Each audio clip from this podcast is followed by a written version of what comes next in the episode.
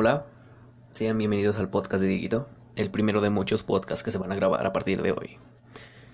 Espero que estén muy bien. Eh, yo también estoy lo bastante bien, mucho, muy feliz de estar compartiendo este tiempo con ustedes. Solo para recordarles que este programa es patrocinado por Los Panditas, ya que es una buena fuente de alimentación. Tiene vitamina C y eh, aminoácidos que ayudan al cuerpo, que no sé qué hagan, pero ahí están. Bienvenidos.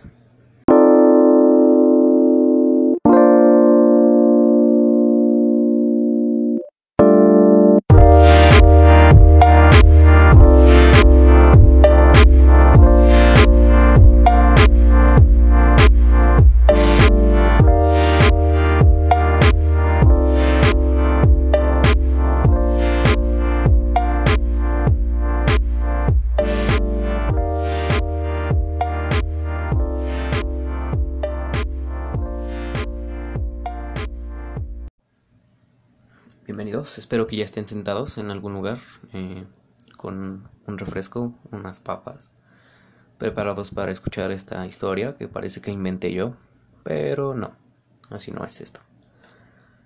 Eh, hoy les, me toca hablarles sobre la bestia de Gabaldon y para iniciar, vamos a iniciar mal, porque les debo una disculpa, porque yo no sé hablar en francés y aunque supiera hablar francés me saldría mal.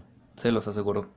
No me quieren escuchar hablar francés porque ni siquiera sé hablar francés. Es un caso en particular que ocurrió en Francia. Obviamente, ya lo dije. O sea, se me va la onda, perdón. En la región de Gevaudan, que está ubicada en el sur de esta, y que desapareció después de la revolución. Durante los 1700 era caracterizada por una pobreza extrema y una mortalidad infantil masiva. O sea, había niños por todos lados. Mm, no sé cómo a la bestia se le ocurrió atacar una ciudad o pueblito así, donde vivieran tantos niños. Y cabe recalcar que la principal presa de esta bestia eran los niños. Qué casualidad. Ok.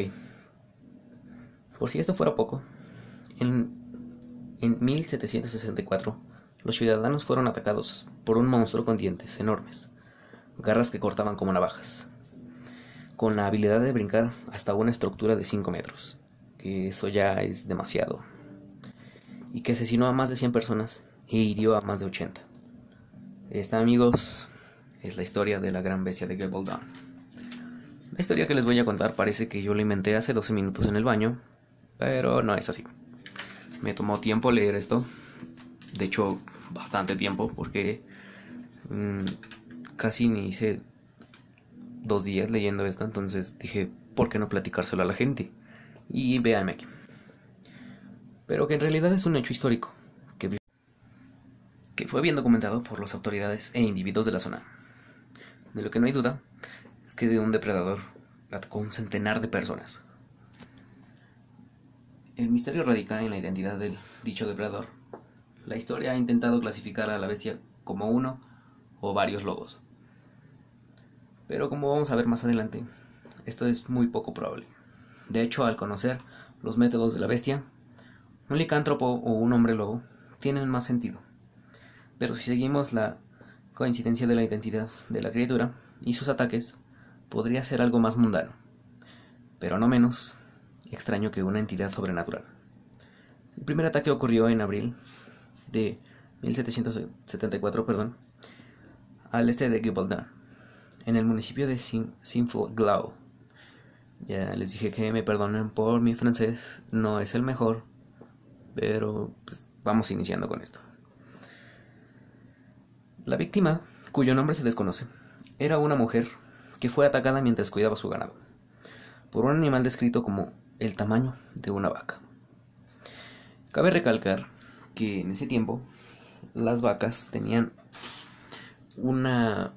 eran menos, eran más pequeñas que ahora en la actualidad. Eh, esto se debe a que antes pues sí las cuidaban, de verdad. No como ahora que les dan tanta cosa que las hace crecer tan rápido que ahora te llegan hasta los hombros. Si eres una persona un poco más alta, te llegarían a los hombros. Eh, en ese entonces las vacas medían mucho menos. Eh, te llegarían más o menos como al pecho. El siguiente caso fue registrado a unos cuantos metros más. Una mujer de 36 años fue encontrada en su jardín, muerta, con su cuerpo semidevorado, la cabeza y pies completamente limpios. Eh, lo extraño de aquí es que eh, la bestia o la gente de ahí no tenía como la razón de por qué estaba tan limpio el cuerpo. O sea, la mitad del cuerpo estaba muy limpio. Y eso les hizo dudar porque en ese entonces pues, no sabían cómo o qué podría ser. Y hasta la actualidad sería muy difícil que pudieras quitar todos los tejidos del cuerpo, de una cabeza y unos pies. Sería muy difícil que podrías limpiar un hueso completamente. Eh, pero esta bestia, al parecer, lo logró. Después, ocurrieron seis asesinatos más, perdón, los cuales las familias fueron a reclamar al alcalde de esa zona. Fueron a reclamar. Lo que le hizo al alcalde pedir el refuerzo de 56 dragones. Y aquí voy a hacer un paréntesis porque voy a aclararles lo que es un dragón. Y les voy a decir, les voy a ser sincero, cuando yo escuché que eran dragones, me imaginé a Chimuelo de cómo entrenar a tu dragón. Aunque fue muy tonto de mi parte. Pero me lo imaginé, de verdad. Fue un error. Pero no. En este caso eran como unos cuerpos de élite que eran los mejores preparados para... No estos casos, pero ya estaban como un poco más entrenados para los casos de ataques de lobos y un poco de peculiaridad en eso. Lo que ellos no esperaban es que iban a ser atacados por una bestia, que ellos describen, el primer ataque que ellos vieron, describen como una bestia del tamaño de una vaca, como hace unos minutos se dijo, y describieron que era con un pecho ancho, un pelaje denso, que realmente tenía unas garras, lo cual les hizo dudar que de verdad fuera un lobo, porque los lobos no tienen garras. O sea, eso se les hizo dudar.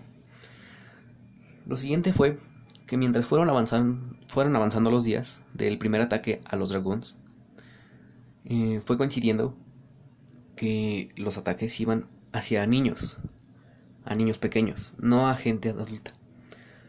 Eh, esto los hizo pensar que a lo mejor sus presas eran lo más pequeñas o lo más delgadas posibles, porque mientras ellos atacaban, bueno, más bien la bestia atacaba, decidía irse por la presa más fácil y pequeña, lo que hizo pensar a los dragones que esto era de utilidad, porque ellos ya sabían más o menos un aproximado de cómo hacer para tapar a la bestia.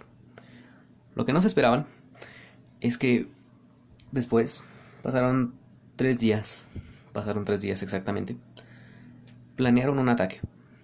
La bestia un cuerpo, o sea, aquí voy a entrar en un paréntesis otra vez, porque en esta parte de la historia se me hizo muy ilógico que fueran, o sea, tan solo imagínense que vayan a tu casa y te digan, hola señora, ¿cómo está? Usted fue a la que se le murió su pariente, ¿verdad? Y yo, no, sí, se me murió. Este, no creo que me lo pueda prestar. Y, ¿Cómo? ¿Cómo quiere que le preste a un familiar que ya falleció? Pues sí, señora, ya no le sirve, ya. por favor, préstenlo. Entonces fue muy ilógico. Cierro ya, el paréntesis, eso ya esa parte.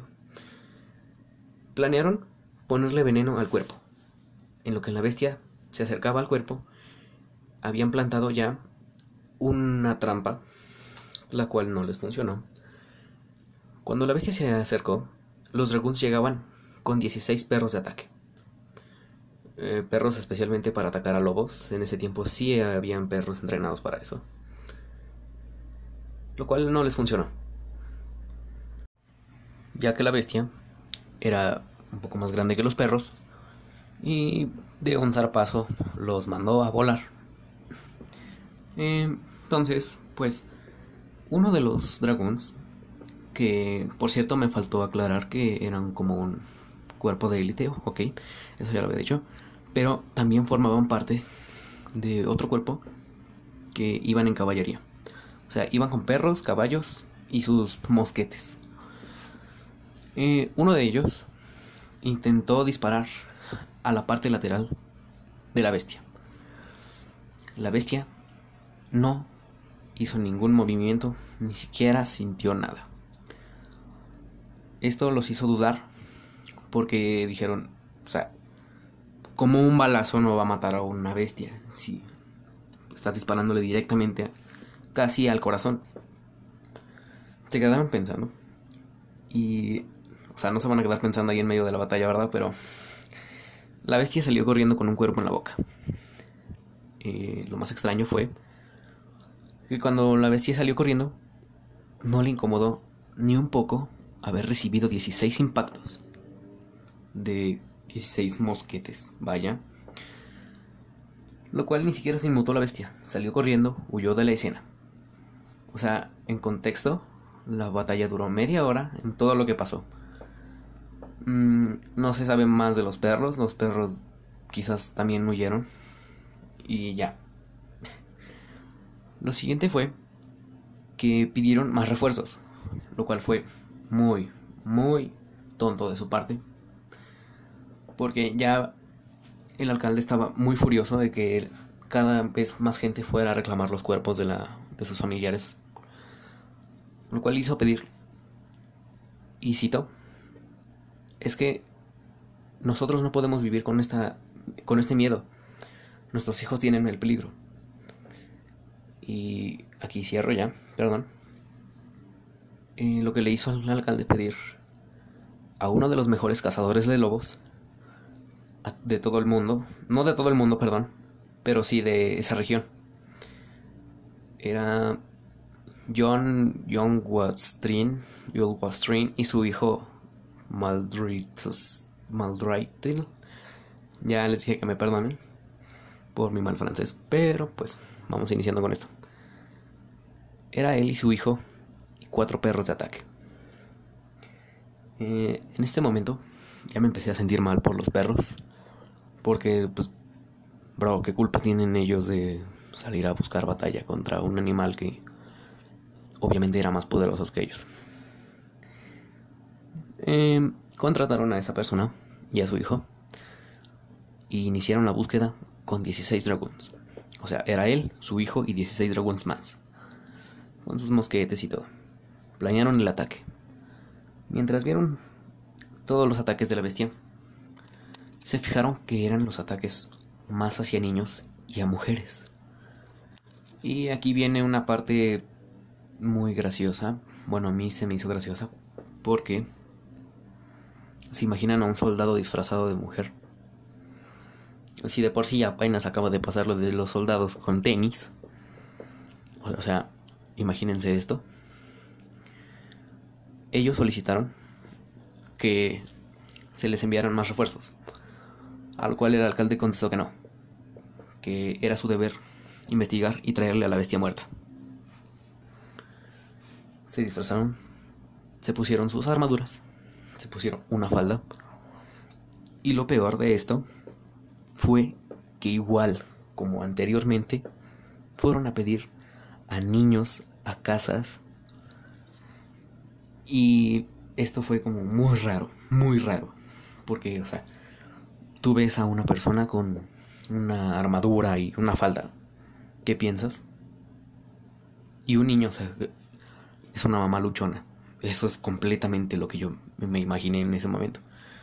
Pero no.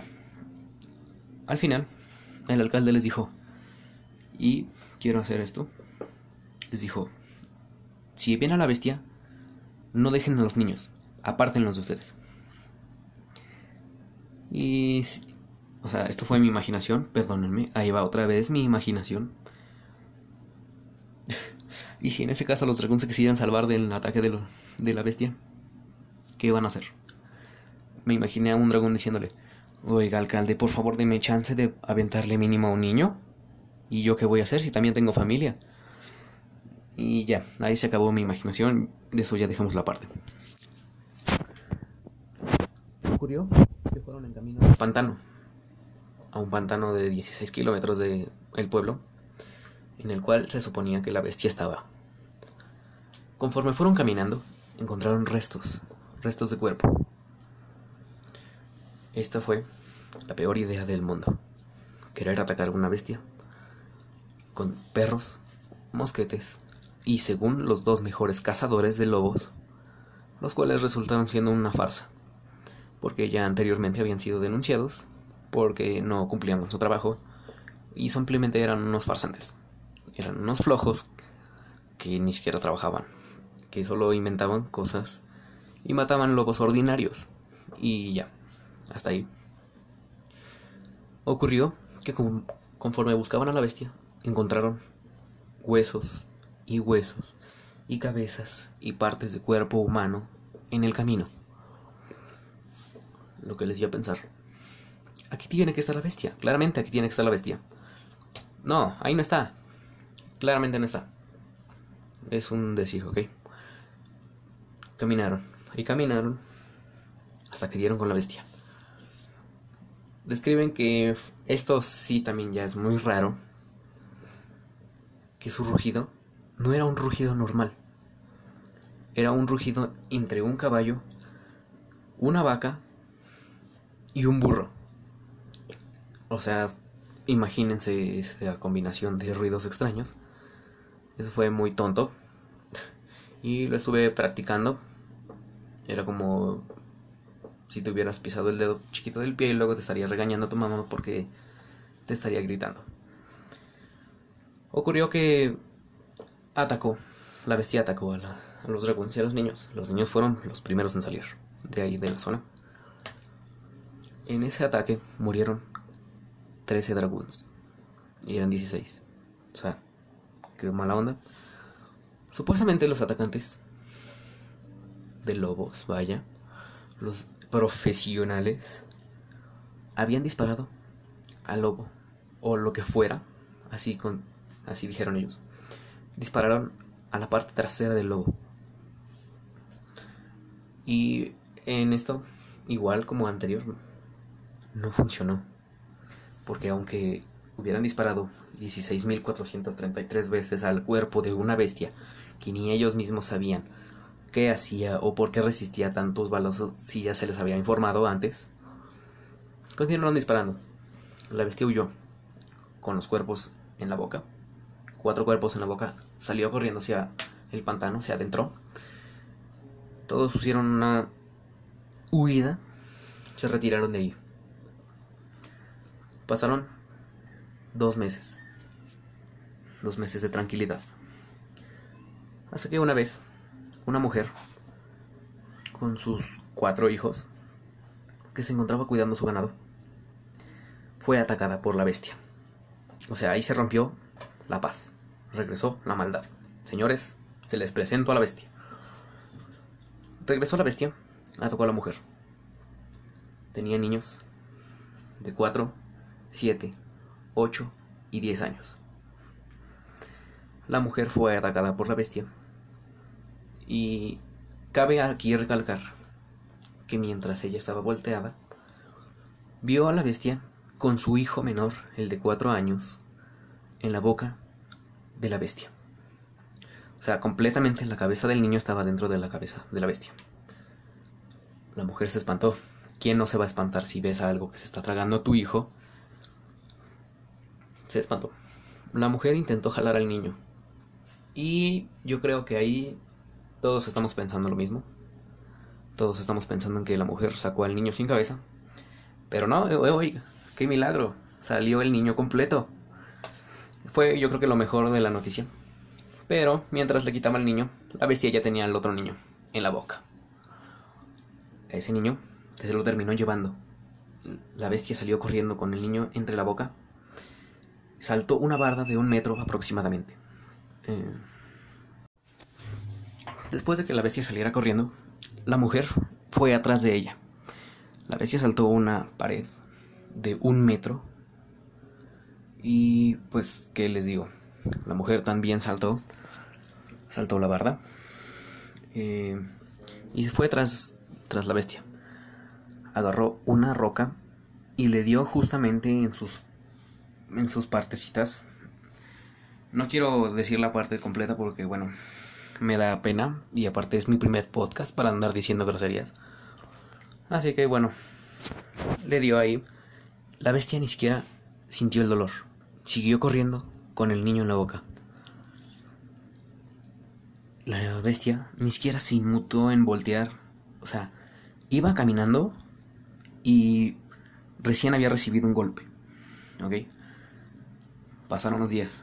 La mujer fue a reclamar la muerte del niño al alcalde. Lo que el alcalde hizo fue que mandó llamar a su experto, entre comillas. Estoy haciendo una comilla aquí porque su experto no salió tan experto como creíamos todos que iba a ser un experto, ¿verdad? Muchas veces experto, dije ahorita ya. Este. Lo que pasó fue que todo el mundo se fue a quejar contra el alcalde había pasado ya tantas muertes y no había resuelto nada. La bestia seguía merodeando. Y entonces el alcalde decidió encarcelar a su experto. La gente, en vez de quedarse en casa, como ahorita todos lo estamos haciendo, espero, y si están en la calle, por favor, pónganse un cubrebocas, desinfectense con cloro, y no importa que se coloren la ropa. Cuídense. Ok. El alcalde declaró toque de queda. Nadie podía salir de sus casas. Nada. Ok. Eh, lo que me lleva a lo siguiente es contarles lo más raro de la historia. Aquí pasaron... A ver, aproximadamente pasaron mes y medio de calma. La bestia regresó. Y ahora se metía a las casas. Imagínense. O sea, ya no buscaba presas fáciles. Ya se metía a las casas. Asesinó a cuatro personas dentro de sus casas. Dejó escombros, casas rotas. La gente no dijo nada. Y aquí va lo más feo de la historia. Perdónenme. Una mujer de 54 años, con tres niñas, mandó a su hija la mayor a, sacar al ganado afuera en donde estaba una bestia del tamaño de una vaca con garras y una mordida fatal. Y le dijo, acabas de lavar los platos, sales a sacar al ganado. Ok, pero mamá, hay una bestia allá afuera. No me importa, te dije que sacaras al ganado. No como ahora que te dicen, ¿lavas los platos o no juegas play? Es así. Ok. La chica salió de su casa, sacó al ganado. Y aquí viene lo feo, señores. Fue atacada por la bestia. Su madre se había preocupado ya de que la niña no había regresado a casa. Esto lo hubiera pensado yo antes de haberle dicho, oye, pues a, a sacar a las, al ganado. Yo lo hubiera dicho, no, sabes que mejor hay que se queden a saludarles de comer y ya, al menos eso yo lo hubiera dicho. Y bueno, concurrió que después fue a reclamar y pasó mucho tiempo. Pasaron mucho tiempo, me refiero tres días. Grupo de niños jugando afuera con el ganado. O sea, santo Dios, qué tan irresponsable tienes que ser para dejar salir a tus niños cuando perfectamente sabes que hay una bestia asesinando a más de tantas personas que probablemente tú conocías, pero tú bien despreocupado, perdón, como ahorita, o sea, semáforo naranja, salida, porque no, no, tenían que quedarse en casa, niños jugando, eran aproximadamente 5, eran 10, 8, 7, 8 otra vez, y me falta uno, creo que era de 7 igual. No recuerdo. Pero bueno. Los niños estaban jugando afuera. Eh, en ese caso, ellos estaban jugando con unos palos que tenían amarrados unos alfileres. Bueno, como unas cuchillas afiladas. Y salieron sus padres. Porque ya habían escuchado a la bestia. Porque ya les había dicho que tiene un rugido medio raro que era entre una vaca, un toro y un burro y un caballo muriendo y un perro así ladrando, aullando, lo que sea. Entonces ya lo habían escuchado. Salieron por los niños, salieron con, igual con unas como tipo lanzas. La bestia se acercó a ellos. Las vacas, fíjense, aquí también voy a entrar, aquí, entre un paréntesis. Ahorita se van a dar cuenta de cómo son bien buena banda las vacas. O sea, o sea, si usted tienen la oportunidad de conocer una vaca o ir a un lugar donde hayan vacas, trátenlas bien porque qué tal si se les aparece una bestia y ellas las pueden salvar. Ya, salimos del paréntesis, ok. Este, las vacas rodearon a los niños para protegerlos de la bestia. Esto había sido raro, porque los niños no sabían qué hacer. Los padres se acercaron furiosamente hacia la bestia, abalanzando sus lanzas hacia el cuerpo de la bestia. Cuando se sorprendieron que la bestia no sufrió ningún daño al recibir un, vaya, un corte, un trato de corte, no sufrió ningún daño. No había ninguna cicatriz de, de haberle hecho algo a la bestia en su cuerpo. Lo cual es bastante enfermo, ya que, o sea, qué loco, ¿no? O sea, ya es mucho para mí. La bestia lo que ocurrió fue que de un zarpazo alejó a los padres de los niños más de un kilo, un kilómetro, un metro, perdón, y los aventó. Los niños a ver esta situación se quedaron sorprendidos, ya que sus padres estaban lejos de ellos para poderlos salvar. Heridos con una cortada, los padres en el estómago, eh, se quedaron viendo a la bestia. No podían hacer nada, no podían moverse. La bestia se acercó ferozmente, perdón, hacia uno de los niños. O sea, los estaba rodeando para ver cómo, diciendo como, mm, ¿cuál se ve más sabroso? Se abalanzó sobre uno de ellos. Entonces el niño lo agarraron de en medio, o sea, lo agarró entre el estómago y el pecho. Lo agarró de ahí y salió corriendo la bestia. Los demás niños, con sus lanzas, se quedaron pensando así como ¿qué hacemos? ¿Corremos o perecemos contra, con nuestro compañero? Y fíjense, esos son amigos, o sea, te pueden salvar de uno, esos son amigos de verdad. Los niños se abalanzaron contra la bestia, fueron corriendo. O sea, tan valientes son para abalanzarse con una bestia. Y que no sintieran miedo, o sea, sí sentían miedo, perdón, pero pues, ¿qué más podían? Su hermano o, eh, o su propia familia, ¿vale? Después de esto, el niño fue encontrado muerto en el pantano. No habían restos del... Tuvieron que enterrar al niño sin cuerpo. Esto yo creo que es también lo más feo de la historia, ya que pues qué mala banda, ¿no? Después de esto hubo tranquilidad. La bestia no había más rastro de ella. Pasaron los dos días, tres, cuatro, cinco días. Y pues aquí voy a hacer algo. Otra vez mi imaginación, perdón. Pero la gente decían, este, no, este, ya no hablamos de eso, mejor para que, para que ya no venga ninguna bestia y eso me recordó al capítulo de Malcolm, donde Francis, no, Reese le dice a Malcolm, mamá dijo que ya no hablaras de eso. Entonces ya ven lo que dicen, entre menos lo hables, menos pasa. Y así fue, así fue como pasó. Yo creo que la bestia se enojó, dijo, oigan, yo solo quiero comer, o sea, de verdad, ya no puedo aguantar más su, más su maltrato de ustedes, solo quiero comer y ustedes me lo niegan. Es como el vaso de agua, no se le niega a nadie. Yo creo que la bestia se enojó bastante y dijo, ¿saben qué? Aquí me tratan de la punta del suelo, entonces yo mejor me voy. Cada quien por su parte. Y dejaron de, pasar las cosas. Así en cambio la gente seguía un poco más extrañada. Porque seguían apareciendo restos de cuerpo. Cada uno de los cadáveres que se encontraron fueron enterrados, mutilados. Y eso para ese tiempo era un poco lamentable. O sea, perder a alguien de por sí es lamentable. Y, y perderlo con, sin una extremidad sería lo peor, yo creo. Pero así los tenían que enterrar. Entonces, este, la bestia se alejó. pasó mucho tiempo, pasó más tiempo, y a día de hoy no se pueden explicar lo que era la bestia. Hasta hoy sigue siendo un enigma, y pues los invito a que puedan leer esto. Eh, este fue el primer podcast de Dieguito, y aquí su servilleta con ustedes platicándoles esta bonita historia.